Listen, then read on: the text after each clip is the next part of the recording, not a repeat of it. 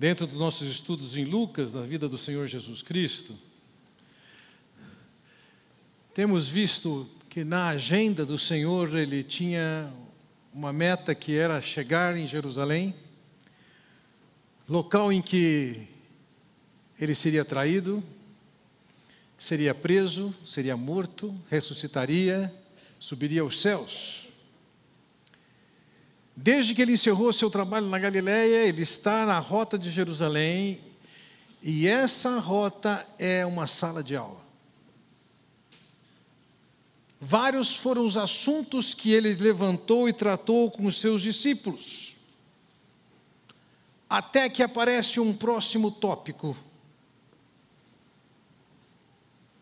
Lucas capítulo 11, versículo 1 diz: Certo dia Jesus estava orando em determinado lugar. Essa não é uma informação nova. Seus discípulos estavam acostumados a ver o Senhor Jesus orando, ou sair para orar sozinho. Era alguma prática comum. Nesse caso em particular, o que se destacava é que ele tinha consigo a presença de outros discípulos. Se olhamos para o resto do versículo, diz: certo dia Jesus estava orando em determinado lugar Tendo terminado, um dos seus discípulos lhe disse: Senhor, ensina-nos a orar, como João ensinou aos discípulos dele. Ainda que isso não transpareça do texto em português, a, a solicitação daquele discípulo tinha o caráter de uma urgência. Ele cita o caso de João Batista ter ensinado os seus discípulos na oração. Eles estão acostumados com uma mentalidade, com uma prática de oração da liderança judaica. Eles têm visto em diversas ocasiões o Senhor Jesus orando. E agora eles chegam, um deles chega, numa abordagem de urgência, dizendo: ensina-nos a orar. Qual o valor disso?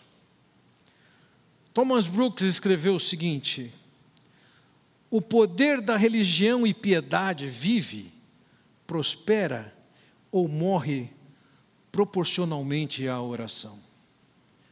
Piedade nunca vai mais alto do que quando fica mais próximo daquele que lhe é próximo. Oração, em particular, é a forma de abrir os segredos do tesouro da glória para a alma. As melhores riquezas e as mais doces misericórdias, Deus concede ao seu povo quando está em secreto, de joelhos. Ali, no lugar secreto, a graça, a bondade e a força fluem do doce local secreto da comunhão com Deus. o Senhor praticava oração a todo tempo.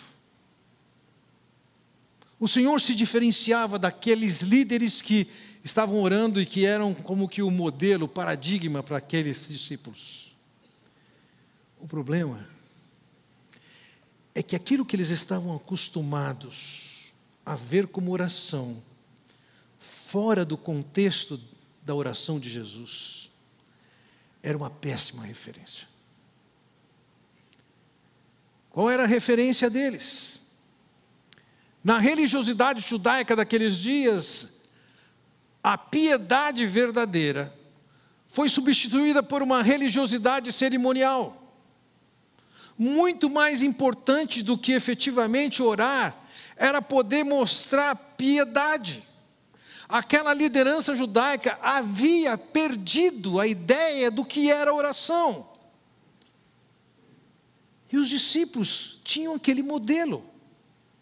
Mas agora eles estão andando com Jesus há muito tempo, e em todo esse tempo eles estão olhando e estão vendo um novo modelo, um novo estilo de oração.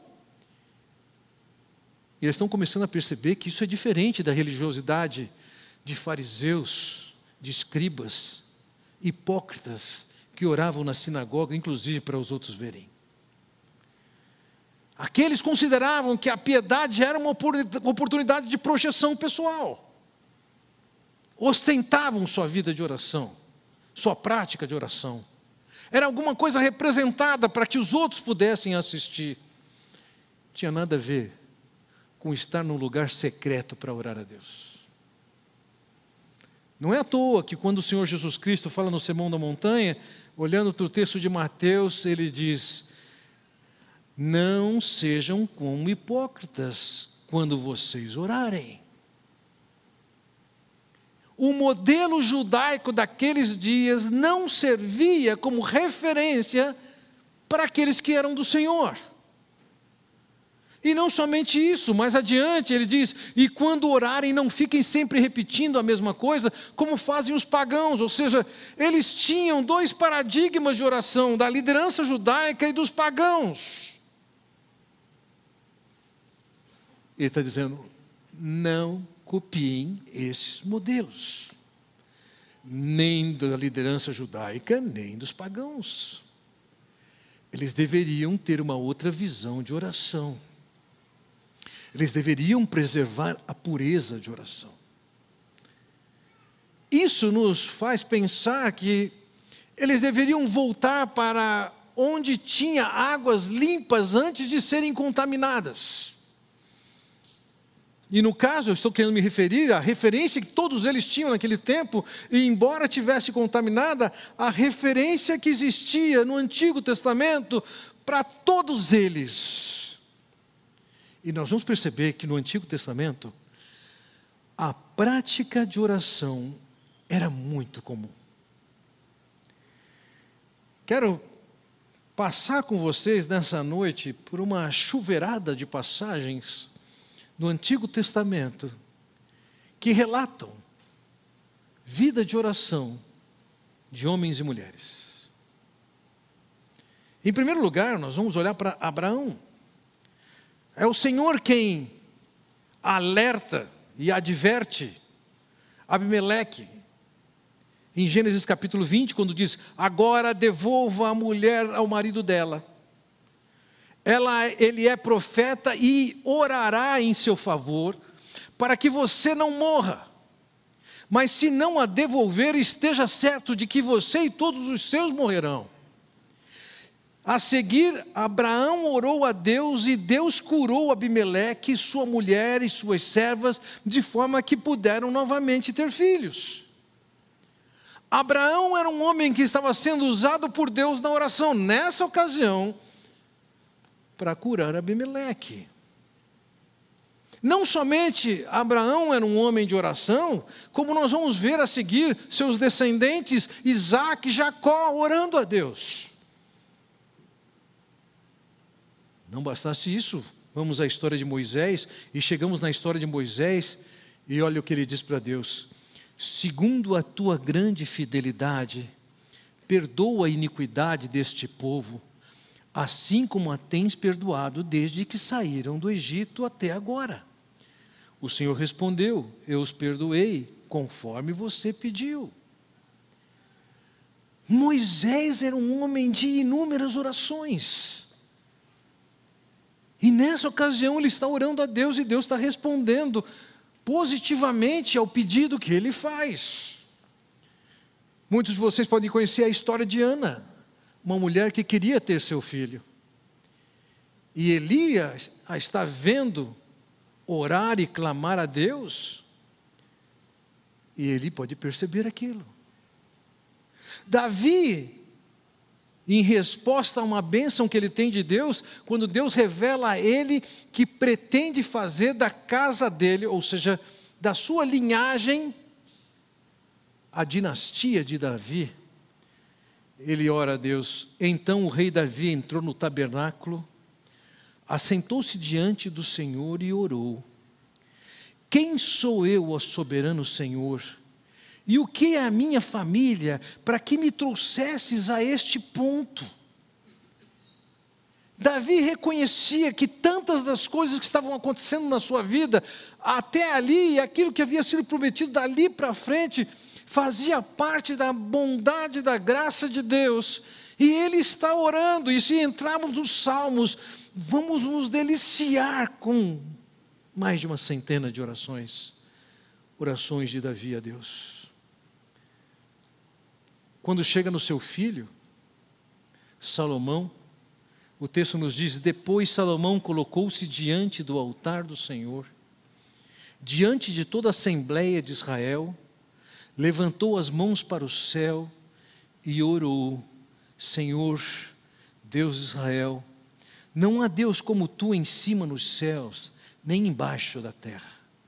Tu que guardas a tua aliança de amor com os teus servos, que de todo o coração andam segundo a tua vontade. E ouça, ele continua orando e orando por algumas dezenas de versículos. O que era prática de Davi também foi praticada por Salomão. Quando chegamos na história de Elias e de Eliseu, ambos tiveram uma situação muito semelhante. Uma criança que morreu e que precisava ser ressuscitada, e ainda que haja detalhes diferentes da maneira como conduziram-se, os dois, tanto Elias quanto Eli, oraram a Deus para acontecer aquilo que tinha que acontecer, um milagre. Quando chegamos no rei Ezequias, o texto nos diz, em 2 Reis e Ezequias orou ao Senhor: Senhor, Deus de Israel, que reina em teu trono, entre os querubins, só tu és Deus sobre todos os reinos da terra. Tu criaste os céus e a terra. Dá ouvido, Senhor, e vê. Ouve as palavras de Senaqueribe, que Senaqueribe enviou para insultar o Deus vivo. Então veja, você vê Ezequias aqui orando por causa de uma situação ameaçadora. E depois você vai ver Ezequias orando pela sua condição de saúde. O próprio Davi, ele diz para Deus: Tem misericórdia de mim, ó Deus, por teu amor, por tua grande compaixão, apaga as minhas transgressões. Manassés orou pela restauração da nação. Jonas tem seus episódios de oração. No capítulo 2, sabemos que ele está orando quando ele começa a se afogar, aquele coração tão endurecido, estava dizendo: pode me jogar na água. A ideia é: eu prefiro morrer. Há um certo momento que ele, que ele começa a se engasgar e perceber que a morte está perto, ele clama a Deus. O texto também nos revela que quando ele foi engolido por aquele peixe, ele orou a Deus.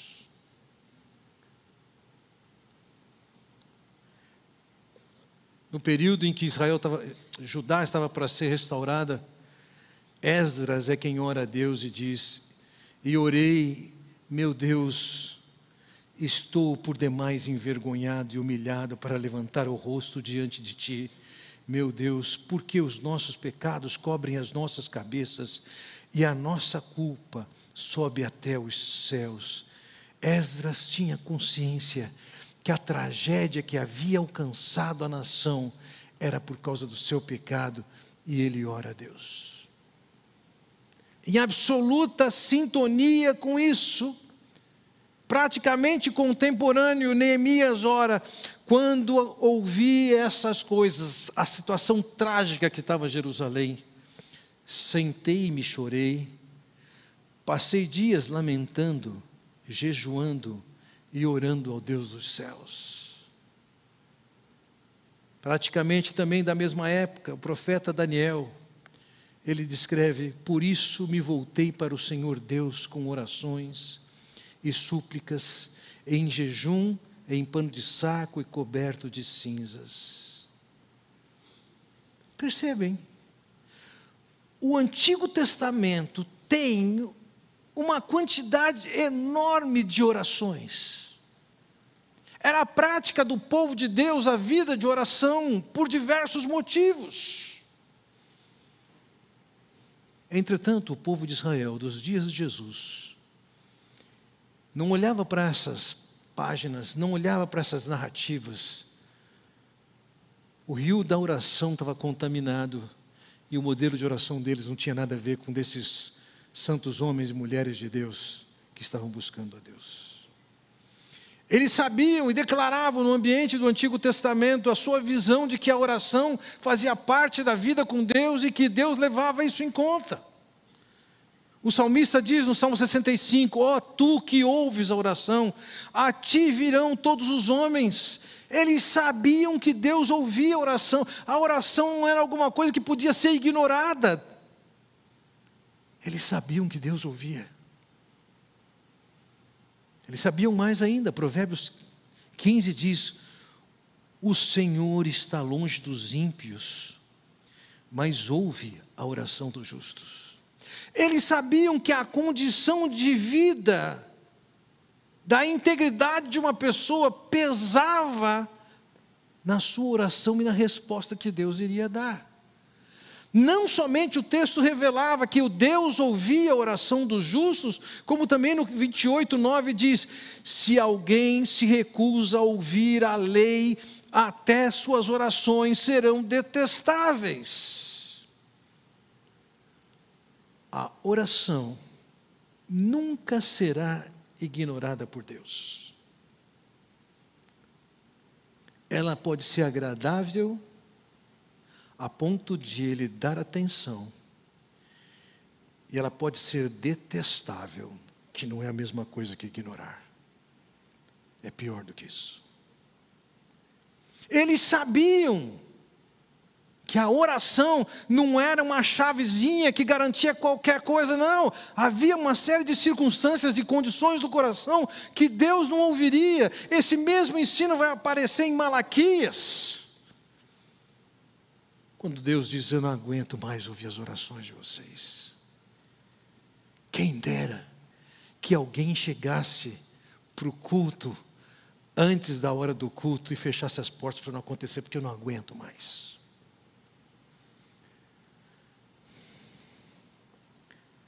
Eles sabiam que Deus podia ouvir ou não podia ouvir. Eles sabiam que eles deveriam confiar no que Deus tinha para falar.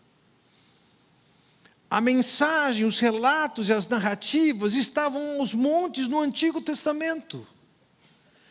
Entretanto, eles eram incapazes de olhar para aquele rio de águas cristalinas que mostravam o que, que era oração, mas estão vivendo uma prática detestável, em que Jesus diz: não ora como eles. Ainda que eu esteja dando a esse ponto, o maior de todos, conclusão, não se impressione, ainda tenho o que falar aqui. A oração que foi bem praticada no Antigo Testamento e distorcida por aqueles que viviam nos dias de Jesus, também teve uma posição central no Novo Testamento. Nós vamos encontrar ao longo do Novo Testamento Ana orando, os apóstolos orando, a igreja orando, Pedro orando, João orando, Paulo orando. Agora, o exemplo supremo de oração em todo o Novo Testamento é indiscutivelmente o Senhor Jesus Cristo. A oração permeou seu ministério, sua vida, numa tal intensidade que, se você não parou para estudar sobre o assunto, surpreende e espanta. E antes que os discípulos chegassem para Jesus e dissessem: ensina-nos a orar, eles já tinham andado muito com o Senhor Jesus já tinham visto muito o Senhor Jesus. E eles entendiam, pelaquilo que eles tinham visto, pela vida que ele tinha de oração, que a sua vida era uma credencial confiável para que ele ensinasse sobre oração. Dando uma passada de olhos na vida de oração do Senhor Jesus Cristo, o exemplo supremo de oração, nós vamos ver a prática da sua oração. Veja, primeiro, já no batismo, quando ele vai para o seu batismo, o texto nos fala, quando todo o povo estava sendo batizado, também Jesus o foi. E enquanto ele estava orando, o céu se abriu. Alguém poderia dizer era somente o batismo. Mas naquela ocasião do batismo, ele estava orando. Não é que ele fez uma oração, era a prática da vida dele e ele estava orando. Durante a sua caminhada, seu tour de pregação, sua viagem missionária, o texto nos diz de Lucas 5: Mas Jesus retirava-se para lugares solitários e orava. E quando lemos que o Senhor está em vias de escolher os doze que iriam andar com Ele, o texto nos fala que ele foi para o um monte a fim de orar e passou a noite toda orando. Ora na ocasião do batismo, ora no seu tour de pregações, ora antes de escolher os doze, ora como em tantas outras circunstâncias, antes de fazer um milagre, ele ora a Deus antes de multiplicar os pães para alimentar cinco mil homens, diz: E ordenou que a multidão se assentasse na grama, tomando os cinco pães e dois peixinhos, e, olhando para o céu, deu graças e partiu os pães. Em seguida, deu-os aos discípulos e estes à multidão. Ele tinha algo a fazer, e ali ele para antes e ora a Deus. E depois de ter multiplicado aqueles pães, aquelas pessoas terem comido, sabe o que, que ele fez? Ele orou novamente. E quando ele multiplicou pães para quatro mil, antes de fazê-lo, ele orou novamente.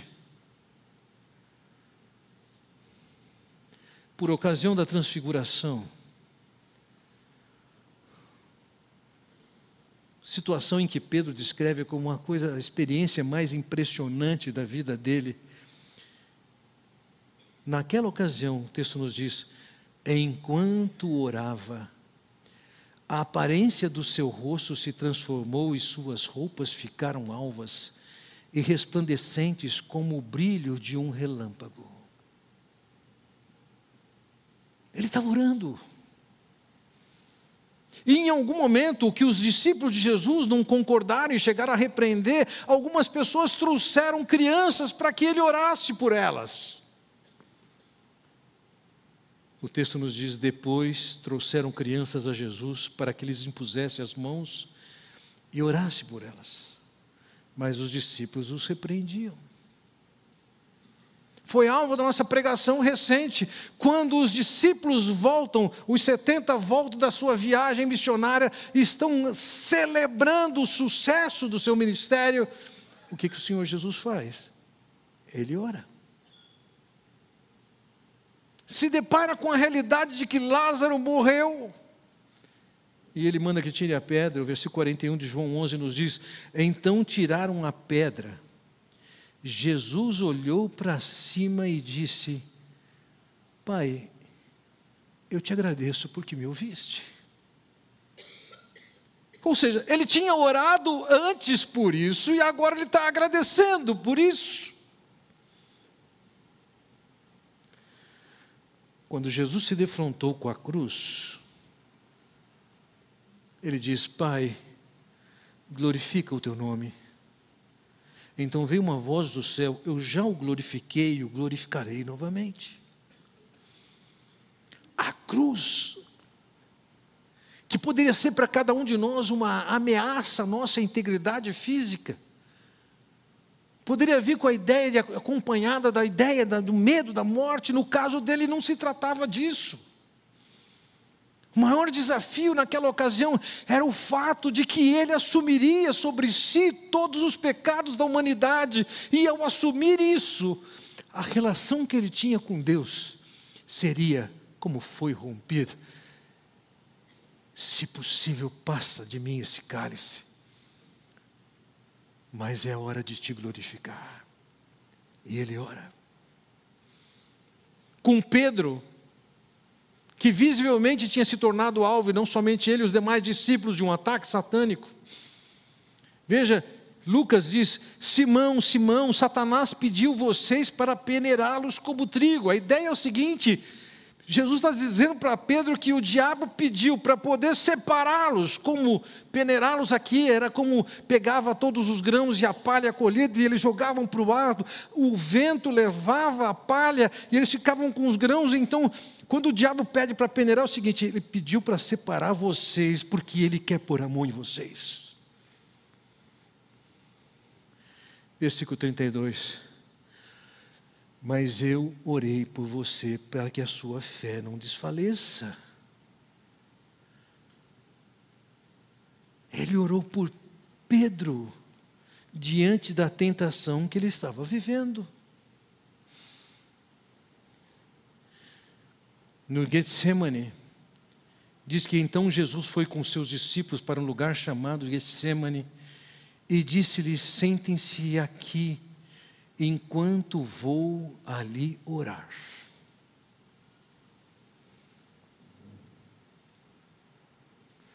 Na cruz, por volta das três horas da tarde, Jesus bradou em alta voz: Eloi, Eloi, lama sabachthani, que significa: Meu Deus, meu Deus, por que me abandonaste? Ele orou.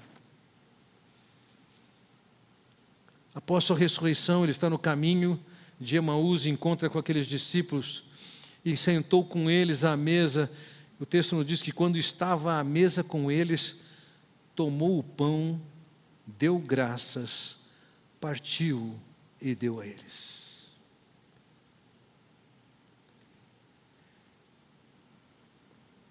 Quando o Senhor Jesus estava para subir aos céus, o texto nos diz que, tendo-os levado até as proximidades de Betânia, Jesus levantou as mãos e os abençoou.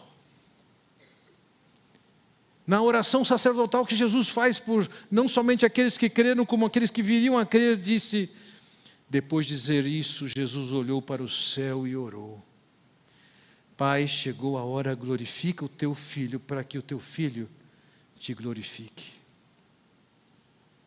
Percebe a não ser que você já tenha feito um estudo para olhar todas as ocorrências de Jesus orando, quando você se depara com esse volume de oração, você tem que entender, ele não estava pensando num programa. Ele não era de ir numa reunião de oração. Ele se reunia para orar. Mas oração era parte da vida dele, era parte do seu estilo de vida. Ele gastava seu tempo orando todo o tempo. Era uma situação de crise, era um problema de saúde, era um desafio da escolha da, da, da, liderança, era a dificuldade da cruz que estava à frente. Eram as crianças que traziam a ele. Todo o tempo ele estava orando. Era seu estilo de vida. Então não surpreende quando nós nos deparamos com a passagem que estamos iniciando a estudar hoje, Lucas capítulo 11, e lemos: certo dia, Jesus estava orando em determinado lugar Tendo terminado, um dos seus discípulos lhe disse: Senhor, ensina-nos a orar, como João ensinou aos discípulos dele. Não é à toa que aqueles discípulos chegaram a Jesus e lhe pediram: ensina-nos. Afinal de contas, o Senhor Jesus Cristo já tinha mostrado as suas credenciais de oração. Ele não ficava em pé na sinagoga, ele não esperava que se chamasse atenção, ele não queria aprovação ou aplauso. Grande parte da sua oração era em secreto, mas era em secreto, mas era oração. Grande parte da sua oração era no cotidiano, à medida que as coisas iam se desenrolando. Ele efetivamente vivia na companhia de Deus e conversando com Deus em cada circunstância. Ele vivia uma vida de oração, sabendo que ele nunca estava sozinho, ele estava com o Senhor. E a comunicação entre ele e o Pai estava fluindo direto. Ele demonstrava com seu estilo de vida que ele não considerava a oração um dever espiritual e ocasional para se fazer. Era uma forma de vida. Ele mesmo, que é uma referência de oração, ele nos ordena que nós oremos e vigiemos sempre, em todo o tempo. O apóstolo Paulo não vai dizer diferente quando ele vai dizer que nós devemos fazê-lo. Sempre oração, súplica, ação de graças. Durante a caminhada daqueles discípulos com Jesus, os discípulos perceberam uma absoluta diferença entre o que era a prática de oração da liderança judaica e o que, que era a vida de oração de Jesus. Eles começaram a perceber que aquela água de oração que corria da liderança judaica estava corrompida. Eles viam um contraste entre aquilo que eles viam em Jesus com a liderança judaica. Possivelmente eles não enxergassem tudo que poderia se enxergar no Antigo Testamento, que estava contaminado nos seus dias. Mas eles perceberam ali com Jesus: opa, tem alguma coisa diferente para aprender.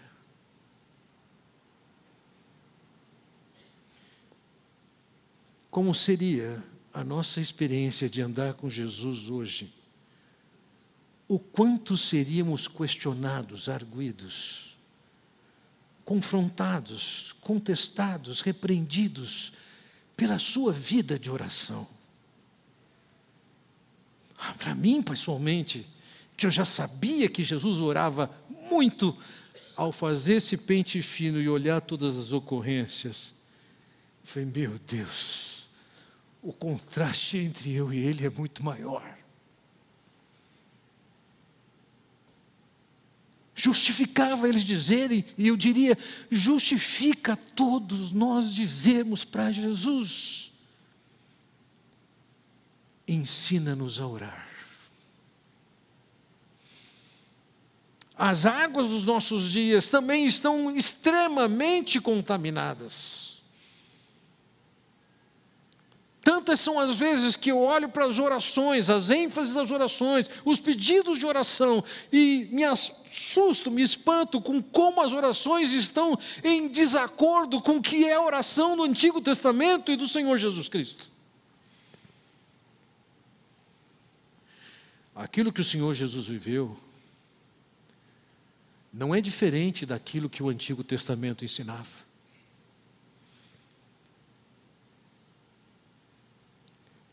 Se você se debruçar sobre o Antigo Testamento e pegar as orações na íntegra, muitas das quais eu mencionei aqui, mas as que eu mencionei aqui não são 5% das orações que estão no Antigo Testamento.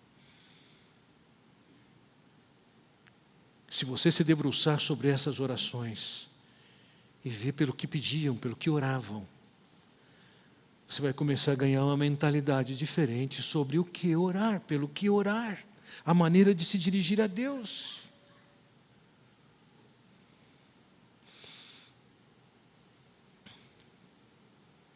Todos nós estamos ouvindo o som das águas da oração, que vem de orações que apagam o que o Senhor ensinou e aquilo que o Antigo e o Novo Testamento ensinaram. Nós precisamos sair dessas águas e voltar e olhar para aquilo que vemos como narrativas de oração e ensinos do Senhor Jesus Cristo sobre oração. Isso é uma caminhada. Considero de tal maneira importante nós olharmos para esse assunto com cuidado, que o livro de Lucas, capítulo 11, não somente a oração inicial que ele ensina a fazer, mas também outras lições que ele tem a dar em episódios posteriores, dentro do capítulo 11, me fazem pensar o seguinte: vamos fazer uma caminhada de oração.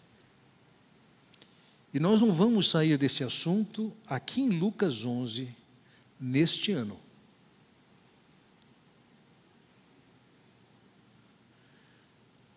Só quero propor para vocês o seguinte: ao olhar para esses modelos de oração que pudemos virar algumas páginas rápidas da Bíblia e contemplar santos do passado e o Senhor Jesus Cristo, eu gostaria que você, como aqueles discípulos, dissessem, em caráter de urgência, ensina-me a orar. Porque eu estou convencido que, na medida que entrarmos nessas orações, nessa oração e depois nos ensinos a mais sobre oração, na sequência da, da oração conhecida do Pai Nosso, nós vamos perceber que muito daquilo que nos leva a orar está deslocado, seja da prioridade, seja do coração de Deus, seja do princípio de Deus. Essa é uma caminhada que nos confronta, que nos questiona. E nós vamos ter que nos livrar de uma série de coisas que herdamos do mundo evangélico, do mundo chamado cristão, para aprendermos a orar como o Senhor Jesus Cristo orava. Dessa maneira, quero convidá-lo nesse momento a que você abaixe sua cabeça. E diante do que você tem ouvido sobre oração na vida dos santos do Antigo Testamento, aquilo que você tem ouvido sobre oração, que você pode ter percebido na vida do Senhor Jesus Cristo, converse com Ele agora.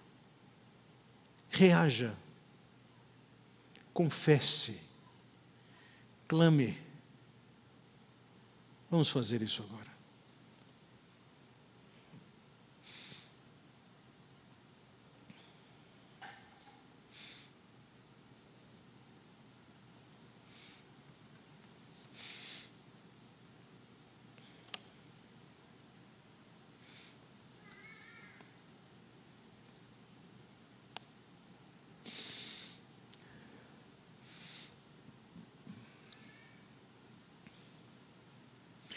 Ó Pai Celestial, faz parte da nossa dificuldade, da nossa impiedade, faz parte da nossa indisciplina. Colocarmos a oração tão à parte, ou a reservarmos somente para algumas ocasiões em que é de praxe se orar. Pai Celestial, abre os nossos olhos, abre os nossos corações, para vermos que nós não iremos muito além na nossa vida espiritual do cuidado que nós temos com oração.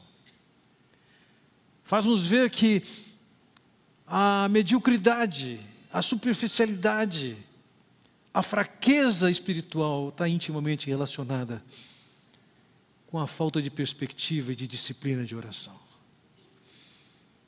Aqueles discípulos puderam andar contigo, ver-te, ouvir teus ensinos.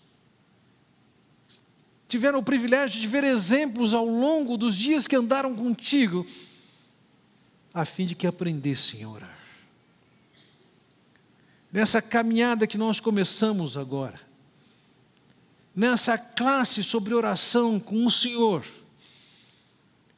eu venho te pedir, ó Pai bondoso, ensina-nos a orar, abre a nossa compreensão, transforma a nossa indisciplina, muda, ó Pai, a nossa perspectiva. E transforma-nos no povo que está continuamente em contato contigo.